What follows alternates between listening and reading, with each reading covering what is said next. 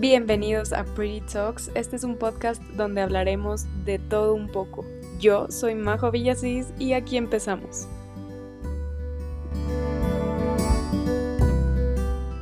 Hola, hola, bienvenidos al segundo capítulo de mi podcast Pretty Talks. Eh, es de noche ahorita, me estoy tomando un vino y hoy vamos a hablar de un tema que siento que mm, todo el mundo lo habla de una manera muy superficial. Vamos a hablar del amor propio. Antes de seguir con este tema tan extenso, quiero decirles que yo no soy experta en este tema, eh, pero sí lo voy a hablar en base a mi experiencia. Aunque ustedes no lo crean y aunque me vean toda empoderada por ahí en redes sociales, sí he tenido problemas con mi autoestima y con mi amor propio y aún lo sigo teniendo, menos que antes, pero sigo teniendo problemas con el amor propio. Y creo que todo el mundo pasa por esto. Y aquí empezamos con este tema.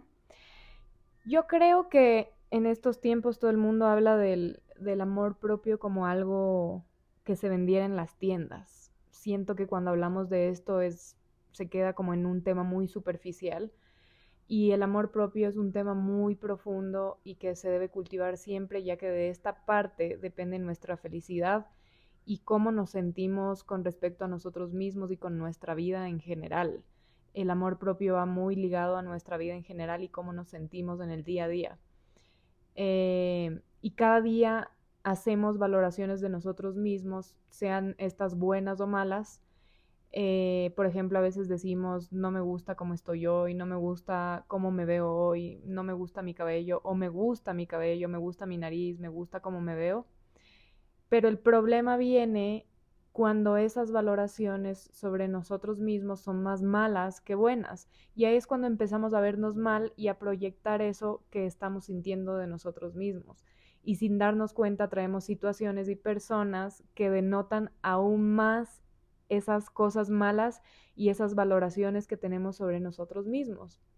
Y yo creo que aquí viene la importancia de tener una buena autovaloración de nosotros mismos, porque aunque no lo crean y como ya lo dije antes, lo que pensamos de nosotros mismos lo proyectamos 100%.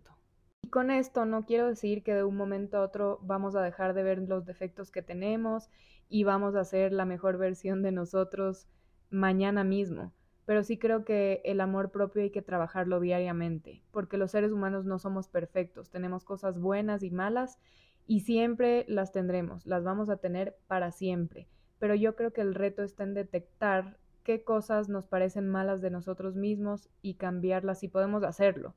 Y si no podemos hacerlo, aprender a vivir con ellas y aprender a querer esas cosas que no nos gustan de nosotros. Como el tema es extenso, voy a hablar en este punto de cómo la falta de amor propio también hace que aceptemos cosas que no nos merecemos. Para mí, y aunque no lo crean, el camino del amor propio ha sido muy largo y muy duro. No crean que nací y crecí teniendo amor propio por lo que ven en redes. Yo siento que desde pequeña empecé a formar un concepto de mí misma, pero este concepto de mí misma se regía en base a los comentarios de otras personas hacia mí.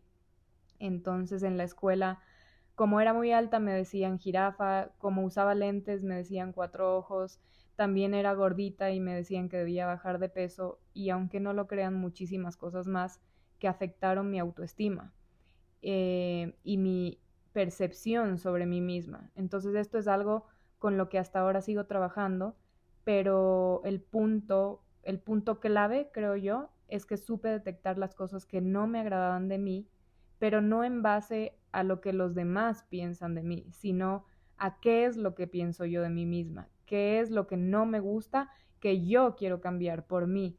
Y empecé a mejorar esas partes que no me gustaban, pero siempre en base a, como lo digo, a cómo me sentía yo si mejorara eso. Y a lo que voy con esta anécdota es que cuando nuestro amor propio o nuestra autoestima se basa en agradar a los demás, vamos a caer en la toxicidad de ser complacientes y eso traerá aún más problemas de los que ya tenemos porque no hay nada de autoestima ni de amor propio en esto. Entonces, siguiendo con mi experiencia personal, cuando yo era adolescente vinieron los primeros problemas de mi poco amor propio y de mi baja autoestima y de empezar a ser complaciente porque quería agradarle a los demás por no tener autoestima y por no tener amor propio. Eh, empezaron los problemas como amistades tóxicas, relaciones caóticas, celos excesivos, juzgarme constantemente por todo lo que hacía mal. Y aunque aún sigo trabajando en esto, en estos momentos creo que he trabajado mi amor propio y he construido unas bases muy sólidas, aprendiendo de estas experiencias que les cuento y haciendo una autoevaluación de mí misma y de, y de lo que me merezco como persona. Em, todo esto me ha llevado a decirme todos los días frente al espejo afirmaciones como eres bonita, em, no solo por fuera, sino también por dentro, eres capaz, eres triunfadora, no mereces lo mínimo, mereces todo en abundancia, porque así lo siento, porque soy una persona buena y porque me, me considero una persona buena y me merezco cosas buenas. Entonces, eh, creo que el amor propio viene, viene del, del saber quién eres, del, del, estar consciente de lo que te mereces y de, de estar eh, consciente de todo eso que piensas que te mereces, pero en base a algo real. Y no me vayan a malinterpretar, no estoy diciendo que soy lo mejor de lo mejor, yo considero que cuando te crees mejor que nadie y cuando te crees lo mejor de lo mejor, esa es la falsa autoestima y estás fingiendo de hecho. Em, y ese no es el punto. El punto está en tener un amor propio equilibrado y en base a la realidad, o sea, a lo que tú eres. Es el estar consciente y la, mm, el conocimiento completo de ti mismo. Esa es la, la verdadera autoestima y amor propio. Y como ya muchos saben, yo soy hija única, vivo sola con mi perrito en una ciudad diferente a, mis padres y diariamente algunas personas me preguntan que cómo hago para estar sola. Esto es algo que me preguntan muchísimo siempre que, que hago encuestas o preguntas en, en, mis redes sociales. Eh, cómo hago para viajar sola, cómo hago para hacer las cosas solas. Y yo quiero contarles un poco sobre esto porque desde mis 15 años, que fue cuando, cuando tuve mi primer novio, hasta mis 26 años, pasé en relaciones y yo creo que esto se debe o se debía al miedo de estar sola. Y ahora que estoy sola, me doy cuenta de lo mucho que he trabajado en mi amor propio. Creo que gran parte de este trabajo se debe que ahora por fin me siento bien conmigo misma, por fin puedo estar sola, por fin puedo disfrutar de mí. Em, me gusta pasar tiempo conmigo misma, pensar, escribir, hacer las cosas que me gustan. Eh, me siento plena y por fin estoy viviendo por mí y para mí.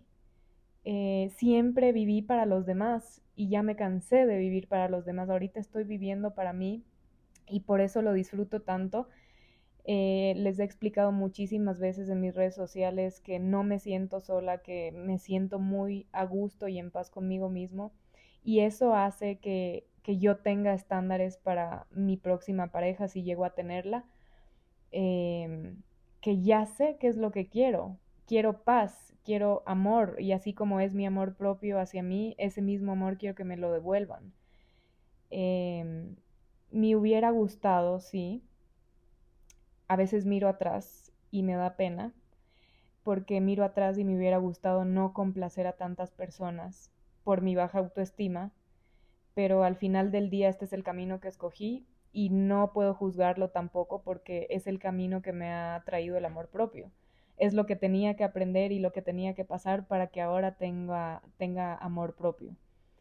Y ahora poco me interesa lo que piensen de mí porque sé muy bien quién soy, estoy consciente de quién soy. Entonces no hay comentario malo que me tambalee. Eh, obviamente escucho los comentarios de la gente cercana y de la gente que me conoce muy bien, pero no hay comentario externo de alguien que no me conozca que, que logre hacerme mal. Y con todo lo que les he contado y hemos hablado en este capítulo, eh, para cerrarlo creo que es necesario decir que el amor propio va más allá de ser perfectos, entre comillas, es la aceptación incondicional de tu ser, no es sentirte mejor que los demás. Eso, esa, como ya lo dije, es la falsa autoestima, sino es aceptarte tal y como eres y trabajar en las cosas que no te gustan de ti para llegar a sentirte cómoda en tu piel o cómodo en tu piel. El amor propio es dejar de compararte con otras personas y empezar a construir tu mejor versión, como lo dije antes, por ti. Tú eres la creadora de tu mejor versión, tú eres el creador de tu mejor versión. Entonces empieza a trabajar por ti.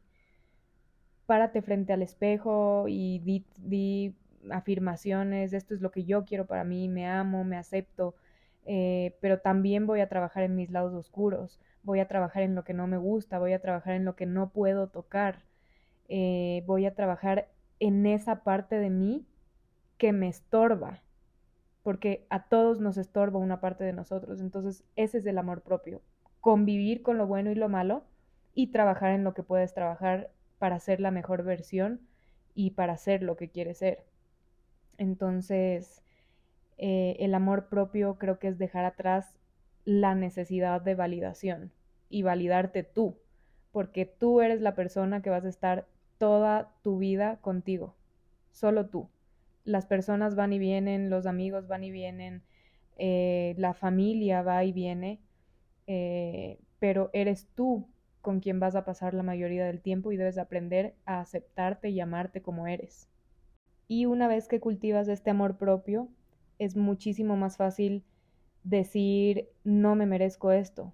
Yo sé lo que me merezco, yo sé qué es lo que quiero, yo me conozco perfectamente y yo sé hacia dónde voy y, y qué es lo que quiero en mi vida. Entonces, a partir de esto vas a poder escoger muchas cosas y muchas situaciones en las que quieres estar y en las que no quieres estar también.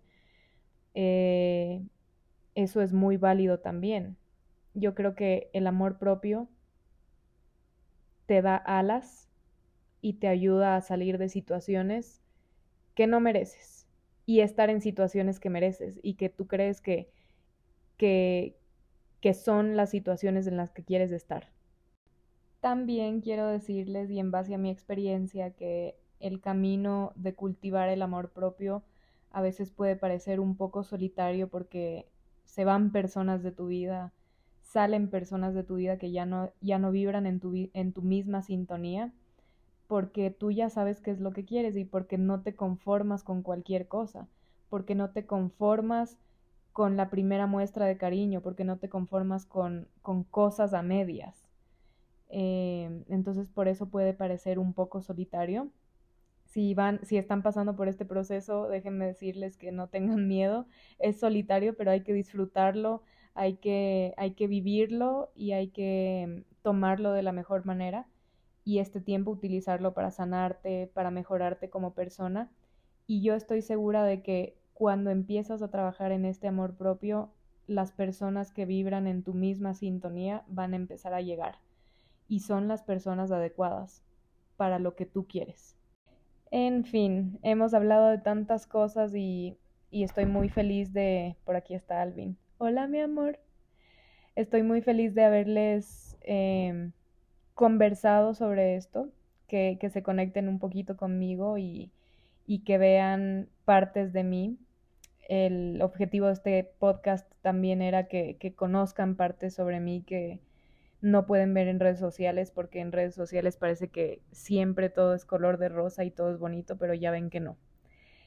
Y quiero que cuando termine este capítulo vayan al espejo y se miren y se agradezcan por todo lo que han hecho, que se miren y se digan en voz alta que se merecen cosas bonitas porque son seres extraordinarios. Quiero que miren las características que más les gusta de ustedes y las que menos les gustan también. Yo recomiendo hacer esto todos los días frente al espejo. A mí me ha servido muchísimo. Y, y díganse afirmaciones como eres increíble, te mereces lo mejor, eres bonita tal y cual eres, eh, si te gustan tus ojos, di, me encantan tus ojos, y todo tipo de afirmaciones positivas sirven. A mí me sirve muchísimo para iniciar mis días eh, con las mejores vibras y para cambiar el concepto que tengo sobre mí misma. Entonces les dejo ese, ese deber y espero que les haya gustado mucho este capítulo. Les mando un abrazo enorme. Alvin también les manda un abrazo y un besito enorme. Nos vemos en el próximo capítulo.